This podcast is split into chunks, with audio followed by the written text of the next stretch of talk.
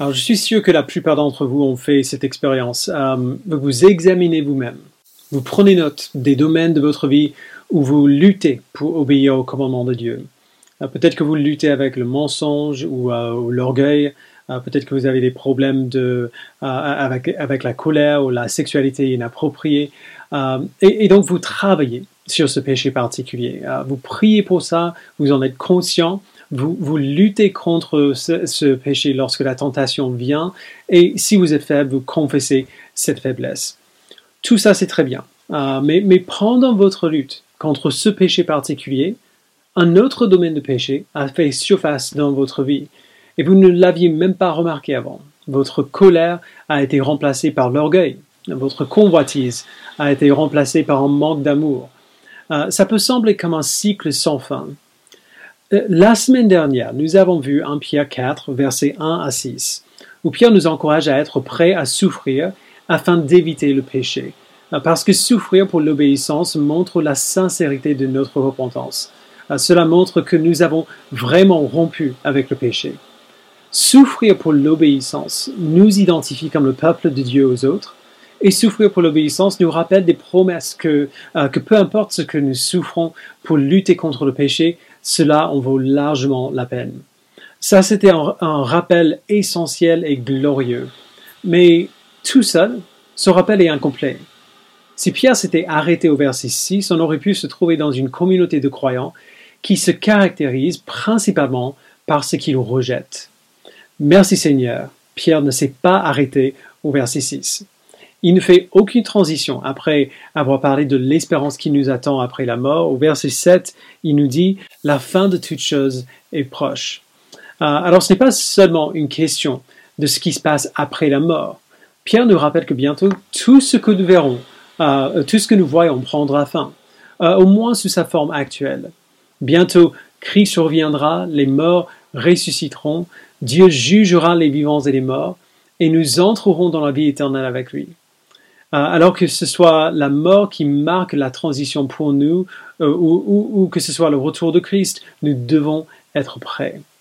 Et, Pierre nous dit comment être prêts. Il nous rappelle de cette vérité essentielle. Faire seulement ce qu'il nous dit dans le verset 1 à 6, seulement se détourner du péché, ne suffit pas. Nos cœurs sont habitués au péché.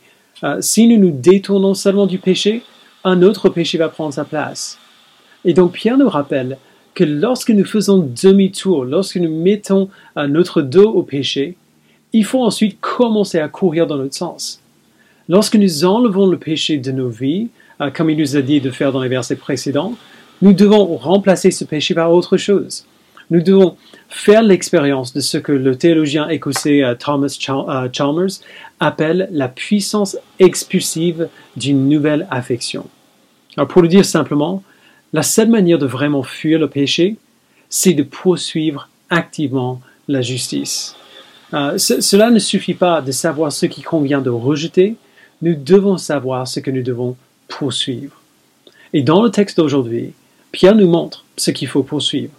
Il ne parle pas de manière générale, donc il ne dit pas tout, euh, ce que, tout ce que nous sommes appelés à poursuivre dans la vie chrétienne, euh, mais plutôt ce que nous devons poursuivre dans la vie de l'Église que nous vivons ensemble.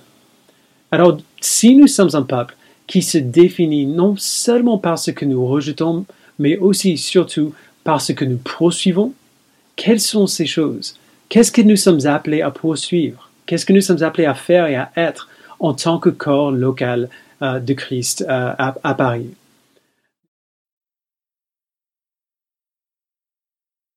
Commençons par le verset 7. La fin de toute chose est proche. Soyez donc sages et sobres afin de vous livrer à la prière. Alors le, mot prière ici en langue originale n'est pas singulier mais pluriel. Euh, si on veut le traduire littéralement, on dirait soyez donc sages et sobres pour vos prières. Euh, il parle ici de la vie de prière, au pluriel, euh, les prières comme une, comme une activité régulière tout au long de chaque jour de nos vies. Et donc son premier but ici, c'est simplement de nous enseigner à prier. Et ce n'est pas, pas une question de disponibilité, mais d'efficacité. Il veut nous aider à prier de manière appropriée. Alors, du coup, comment on fait ça? Euh, Ce qu'il dit ici est surprenant. Il nous dit que si nous voulons prier, comme il convient de prier, nous devons être sages et sobres. C'est un rappel de ce qu'il a déjà dit au, chapitre 1, verset 13. Il nous appelle à former nos esprits, à bien réfléchir à nos vies et au monde dans lequel nous nous trouvons. À ne pas laisser nos émotions régner sur nous, ne pas laisser nos sentiments déterminer nos actes ou nos prières. Euh, Wayne Grudem dit euh, les chrétiens devraient être conscients des événements et les évaluer correctement afin de pouvoir prier de manière plus intelligente. Euh, pensez aux implications de cet appel juste un instant. De quelle manière écouter les infos nous aide dans nos prières? De quelle manière discuter avec nos frères et sœurs sur leur vie?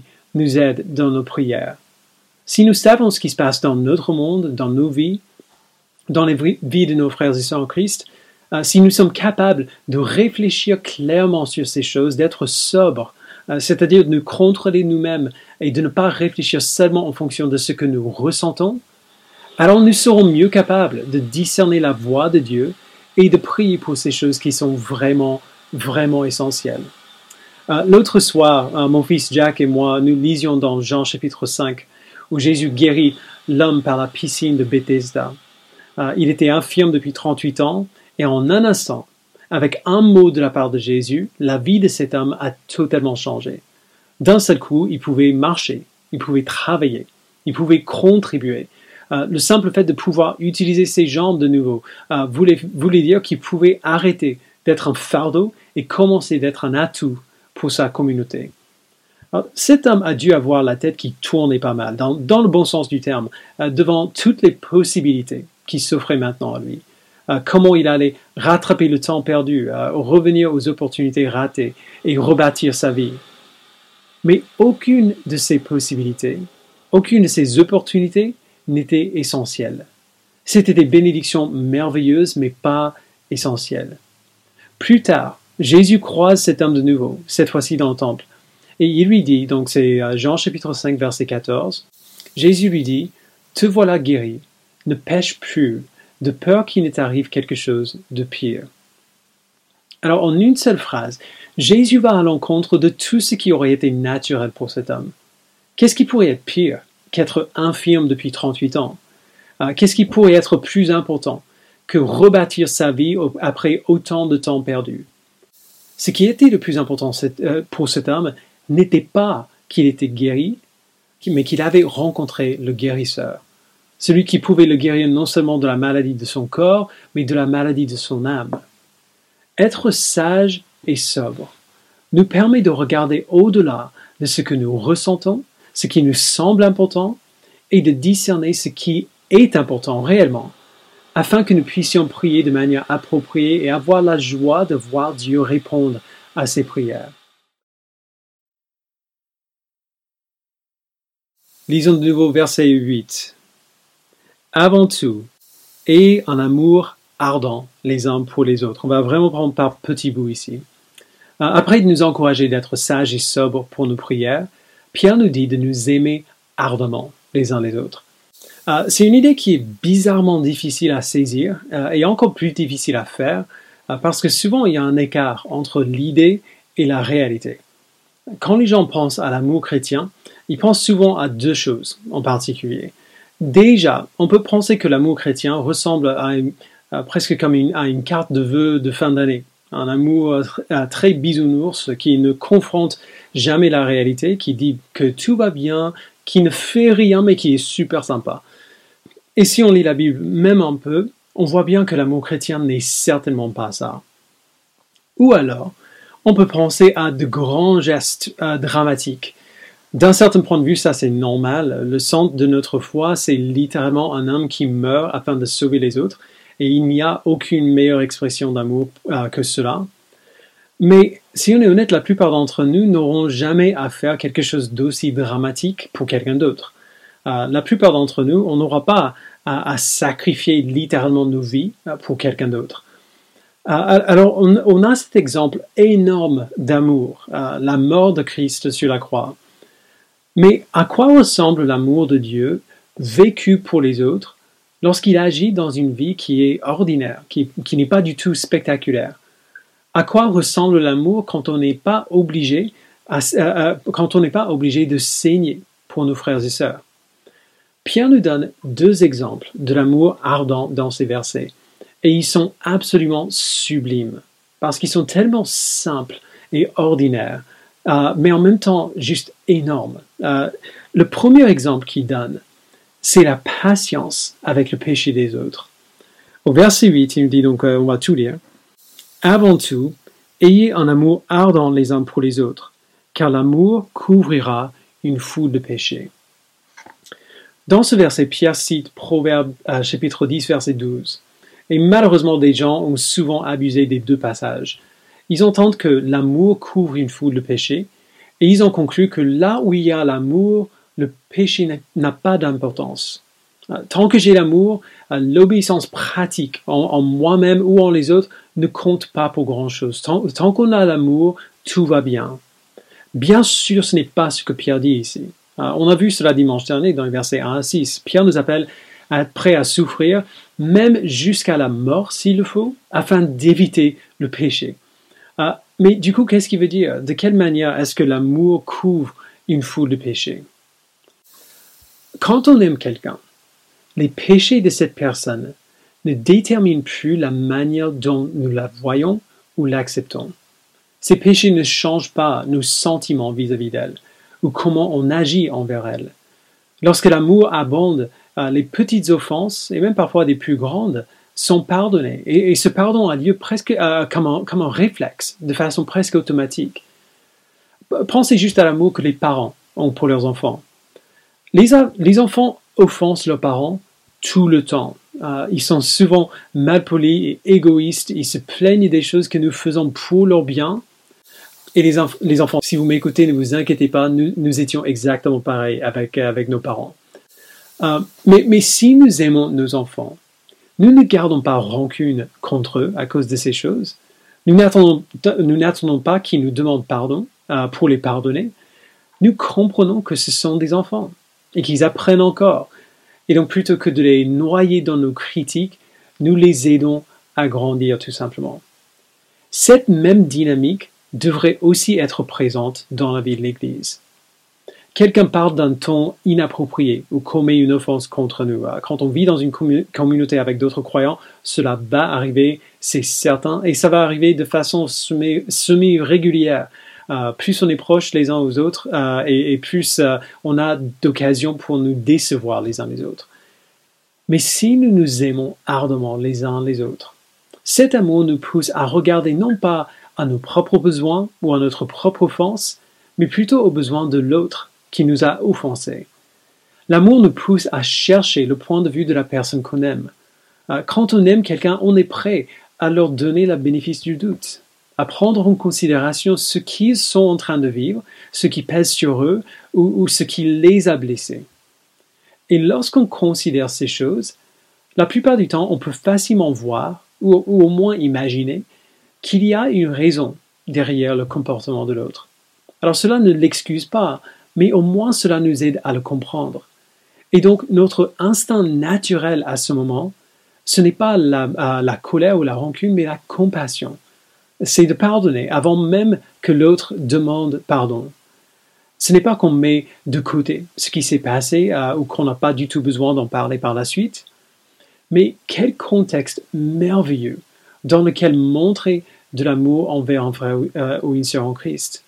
On attire l'attention vers un péché qu'ils ont commis, mais on éclaire depuis le début de la discussion qu'ils sont déjà pardonnés. Il n'y a aucune barrière entre nous dans son contexte.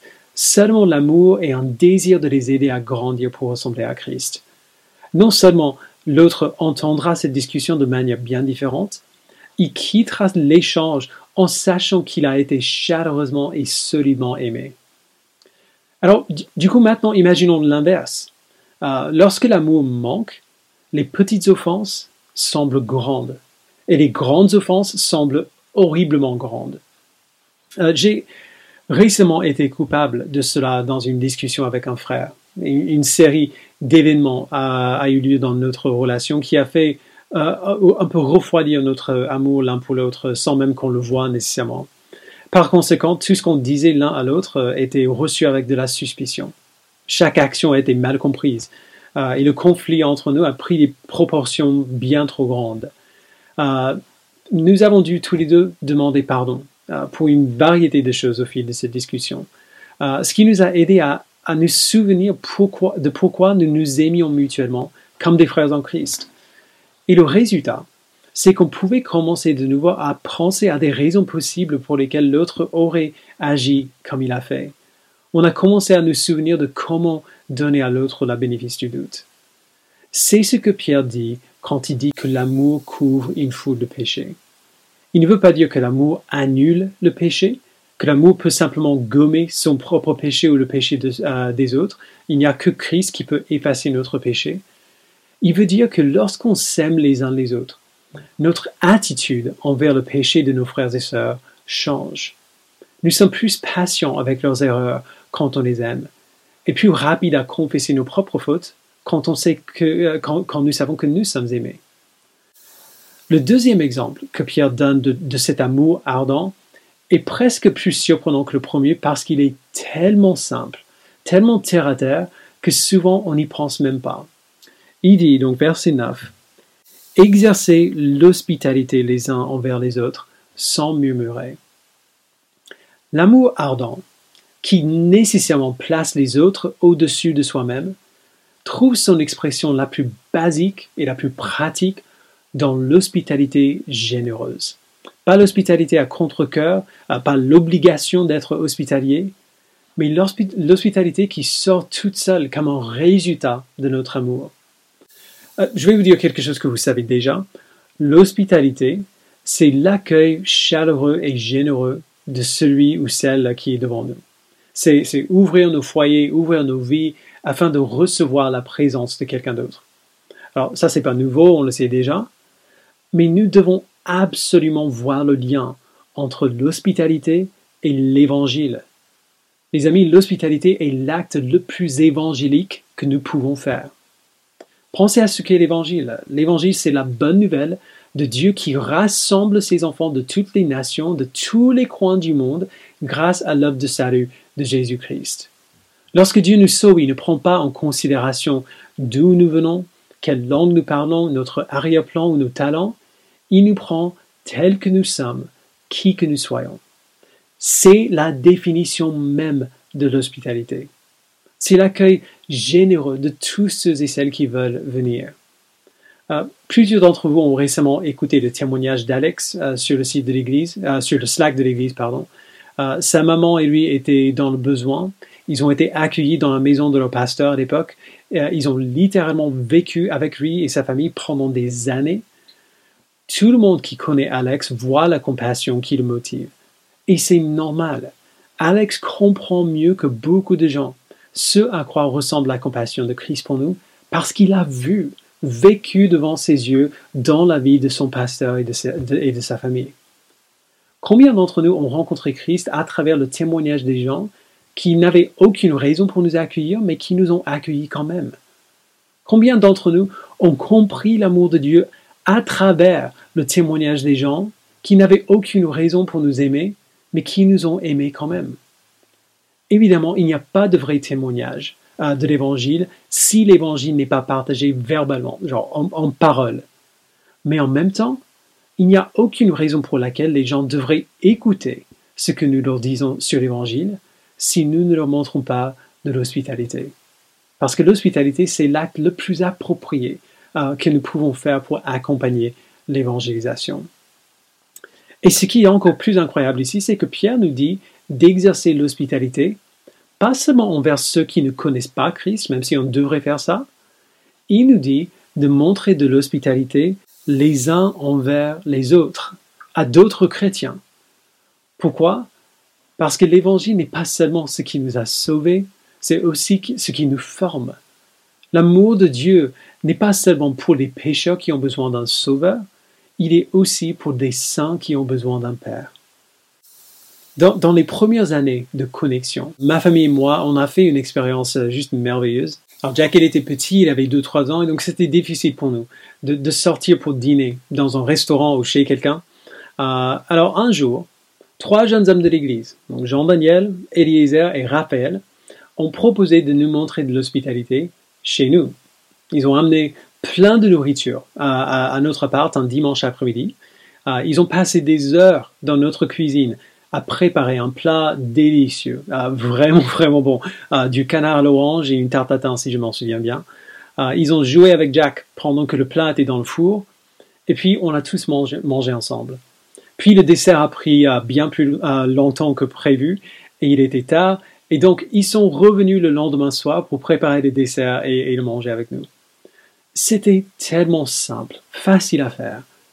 Mais depuis qu'on a implanté l'Église, il y a, il y a eu très peu de moments dans lesquels nous nous sentions plus aimés que ces deux soirées-là. C'est un souvenir très précieux pour nous. Frères et sœurs, nous sommes appelés à avoir un amour ardent les uns pour les autres, à être patients avec les péchés de nos frères et sœurs, nous sommes appelés à exercer l'hospitalité les uns envers les autres sans murmurer. Parce que dans notre hospitalité, nous mettons l'évangile en scène devant, euh, euh, devant, devant les yeux les uns des autres. Nous nous rappelons mutuellement de l'amour de Dieu pour nous en Jésus-Christ. Verset 10. Comme de bons intendants des diverses grâces de Dieu, mettez chacun au service des autres le don que vous avez reçu alors, avant d'aborder ce que Pierre dit ici, il faut adresser un sujet un peu délicat. Et entre parenthèses, ce sujet est un point de théologie un peu pointilleux. Euh, et donc, euh, si je vous perds en route, soyez patient, je, nous ramènerai sur Terre dans un instant. Mais, il faut euh, quand même le voir. Dans la Bible, on voit la notion des dons spirituels. on voit ces dons de manière assez fréquente dans le livre des Actes. Et puis, on a quelques rares occasions dans les lettres du Nouveau Testament où on en parle aussi. Je sais qu'un certain nombre de gens dans notre Église sont ce qu'on appelle des cessationnistes. Je vais pas mal généraliser ici, donc excusez-moi d'avance, mais les cessationnistes croient que les dons qu'on voit dans le Nouveau Testament étaient des dons qui existaient à cette époque-là, qui servaient à un but précis, et que nous ne voyons plus, de, et que nous voyons plus ces dons de, dans la vie de l'Église de manière légitime. Il y a d'autres gens qui sont ce qu'on appelle continuationnistes. Alors encore, je généralise. Euh, les continuationnistes croient que ce qu'on voit dans le livre des actes, euh, les dons miraculeux comme le parler, euh, parler dans d'autres langues, la prophétie, la guérison partout, on devrait voir ces choses dans nos églises aujourd'hui. Alors, je parle pour moi-même ici. Je ne suis pas cessationniste. Je ne crois pas que les dons spirituels se sont arrêtés à la fin du Nouveau Testament. Mais je ne suis pas totalement continuationniste non plus. Je crois que beaucoup des choses qu'on voit dans certaines églises aujourd'hui, qu'on appelle des dons spirituels, ne le sont pas forcément. Euh, je crois ces deux choses parce que dans la Bible, nous n'avons aucune indication explicite que les dons miraculeux s'arrêteront euh, totalement avant le retour de Christ. Mais en même temps, nous n'avons aucune indication dans le Nouveau Testament que ce qu'on voit dans le livre des Actes va continuer de la même manière jusqu'à son retour. Euh, on ne voit pas ça non plus. En fait, on a de bonnes raisons pour croire que ce qui s'est passé dans Actes était bien quelque chose de particulier pour cette époque dans l'histoire. Dans les lettres qui ont suivi ces événements, les dons spirituels sont rarement mentionnés, et s'ils devaient continuer comme dans le livre des Actes et prendre une si grande place dans notre vie, je crois que les apôtres auraient eu plus à dire euh, à, leur sujet. Mais voici la raison principale euh, pour laquelle je me trouve dans cette position un peu à mi-chemin entre cessationniste et continuationniste. Je ne crois pas que ce que la Bible, euh, euh, je ne crois pas que la Bible enseigne que les dons spirituels se limitent aux genre de dons miraculeux qu'on voit dans Actes. Au contraire. Et cela nous ramène à notre texte. Donc, si je vous ai perdu en route, euh, revenez. la traduction de la colombe traduit le verset, le verset 10 un peu plus littéralement en disant Puisque chacun a reçu un don. Alors, le mot pour don en grec, c'est le mot charisma, qui parle bien d'un don spirituel. Et Pierre insiste bien que dans le corps local de l'Église, si nous sommes en Christ par la puissance de l'Esprit, nous avons chacun et chacune reçu un don, ou même plus qu'un seul, parce que la grâce de Dieu est si, euh, diverse. Que vous le sachiez ou non, si l'Esprit vous a fait naître de nouveau, vous avez reçu un don de la part de Dieu pour que vous l'utilisiez pour sa gloire. Il y a une poignée de listes de dons spirituels dans le Nouveau Testament et aucune de ces listes n'est identique. Et la plupart d'entre elles contiennent des choses qu'on ne considérerait jamais comme, euh, ou pas, généralement en tout cas, euh, comme des dons spirituels, mais plutôt comme des choses ordinaires qu'on arrive à faire. Au Romain 12 euh, parle du service, de l'encouragement, du leadership, de, la générosité. 1 Corinthiens 12 parle de, l'administration. Alors, qui aurait cru que l'administration puisse être un don spirituel? Voici pourquoi je dis tout ça. Quand la Bible parle des dons spirituels, on devrait voir ces dons comme tout talent, toute capacité qui nous a été donnée par Dieu et que le Saint-Esprit utilise pour édifier l'Église. Et c'est précisément cela qu'on voit ici. Quand Pierre parle des dons ici, il ne parle pas des choses miraculeuses. Ce sont des dons que Dieu nous donne afin que nous mettions au service de l'Église pour l'édifier. Et donc, pour le dire simplement, nous sommes appelés à réfléchir sur ce que Dieu, sur ce que Dieu nous a donné comment il nous a créés en tant qu'individus, afin que nous sachions comment servir l'Église du mieux possible. Et très souvent, ces dons vont édifier l'Église des manières que peu de gens vont voir. Le ministère ne se limite pas à des rôles visibles comme le mien. C'est pour ça que euh, lorsque les gens me demandent euh, comment ils peuvent servir l'Église, ma première réponse est toujours le même. Trouvez un groupe de communauté ou euh, un autre groupe de frères et sœurs en Christ Apprenez à connaître vos frères et sœurs et aidez-les à être des disciples de Christ. Voilà notre appel à nous tous, de connaître nos frères et sœurs et de les aider à lui ressembler. C'est de ça que Jésus parlait quand il nous a dit d'aller dans toutes les nations faire des disciples. Et donc, en règle générale, cela a lieu dans de petits contextes, avec quelques personnes, ou même juste entre deux personnes, dans des situations que la majorité des gens de l'Église ne verront pas et ce n'est pas moins un ministère pour cela. Mais nous devons nous souvenir que la manière dont nous ferons cela va être différente pour chacun d'entre nous parce qu'on est des gens différents et que Dieu nous a donné des dons différents. Plus important que ce qu'on fait, c'est comment on le fait. Et c'est là que les deux exemples que Pierre donne ici sont tellement utiles. Il dit d'abord, donc verset 10 encore, comme de bons euh, intendants des diverses grâces de Dieu, mettez chacun au service des autres le don que vous avez reçu. Si quelqu'un parle, qu'il annonce les paroles révélées de Dieu. Alors parler ici n'est pas seulement ce que je suis en train de faire, n'est pas seulement la prédication ou l'enseignement, mais toute activité qui nous oblige à, bah, à parler. Ça peut être partager son témoignage, ça peut être encourager quelqu'un, ça peut être lire la Bible avec quelqu'un. Ça va dépendre de, vous, de qui vous êtes, de ce que Dieu vous a donné. Ce qui est important, c'est que nous le fassions en prenant bien la mesure du sérieux de cet appel. Nous devons nous souvenir à tout moment que la manière dont Dieu se sert de, de nous pour nous édifier les uns les autres vient souvent par ce qu'on dit les uns aux autres et comment on le dit. Nous sommes appelés à aborder chaque discussion comme si cette discussion a le potentiel de changer la vie de l'autre. À réaliser qu'à n'importe quel moment, dans n'importe quelle discussion, Dieu voudrait peut-être nous utiliser pour dire quelque chose qui va aider notre frère ou notre sœur à lui ressembler. Alors on doit réfléchir avec beaucoup de sérieux sur ce qu'on dit et comment on le dit. On est appelé à considérer la possibilité euh, bien réelle que dans chaque situation ordinaire dans laquelle on se trouve, Dieu pourrait faire un miracle en quelqu'un d'autre qui change sa vie par son, esprit, par son esprit qui parle à travers nous. Et puis Pierre continue, donc deuxième moitié du verset 11. Si quelqu'un accomplit un service, qu'il le fasse avec la force que Dieu communique. Alors de quel type de service euh, est-ce qu'il parle? De n'importe quel type de service. Toute aide ou encouragement qui produit un bienfait pour d'autres dans l'Église, euh, ou, pour ceux de dehors aussi d'ailleurs. Et donc il est crucial de noter que dans ces deux exemples, Dieu est la source. Si quelqu'un parle, qu'il annonce les paroles révélées de Dieu. Si quelqu'un sert, que ce soit par la force que Dieu lui accorde.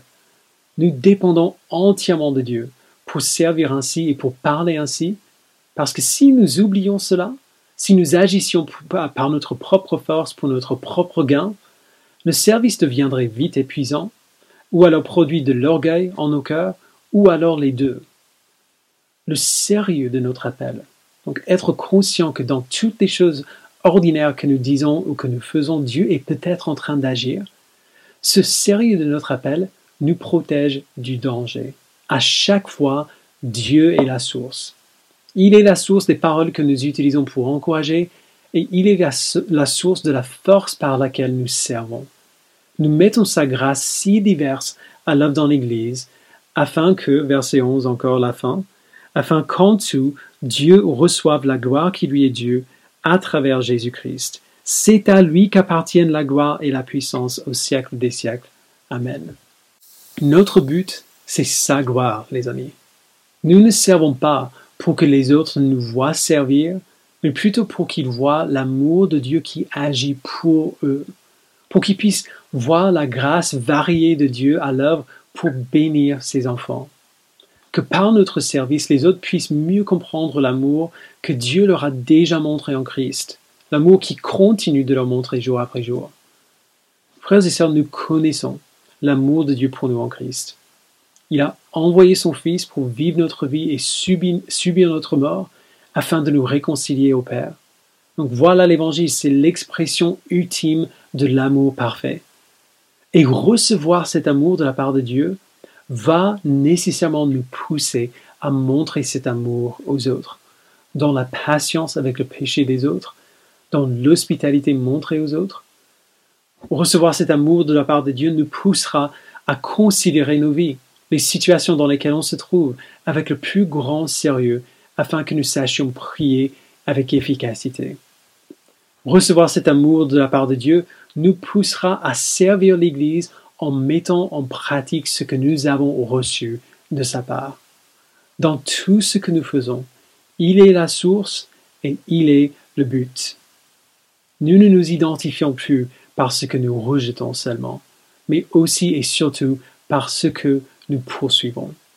Le péché ne peut pas gagner du terrain dans notre vie ou dans l'Église lorsqu'il est remplacé par la joie que nous trouvons en connaissant Dieu et en obéissant à ses commandements.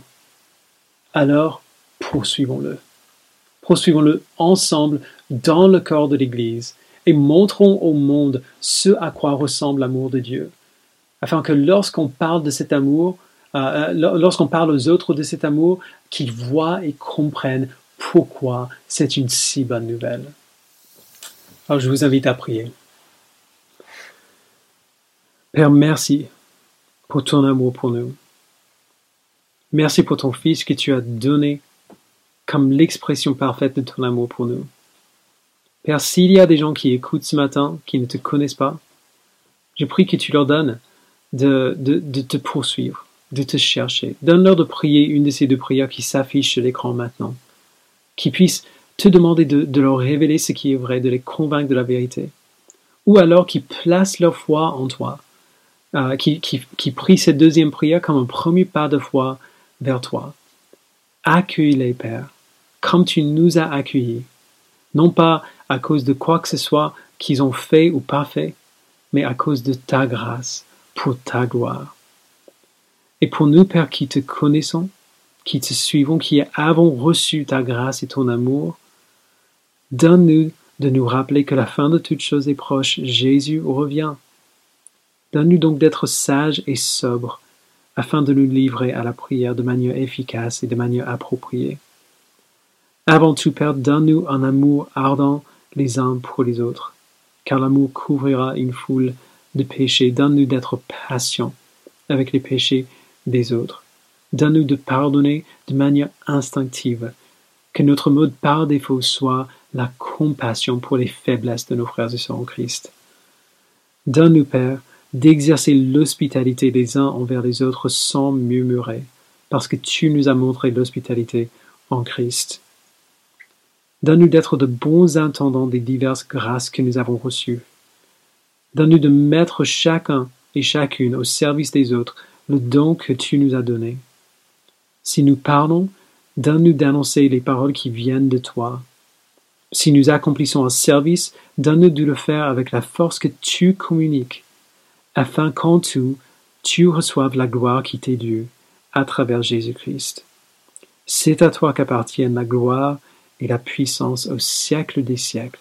Amen.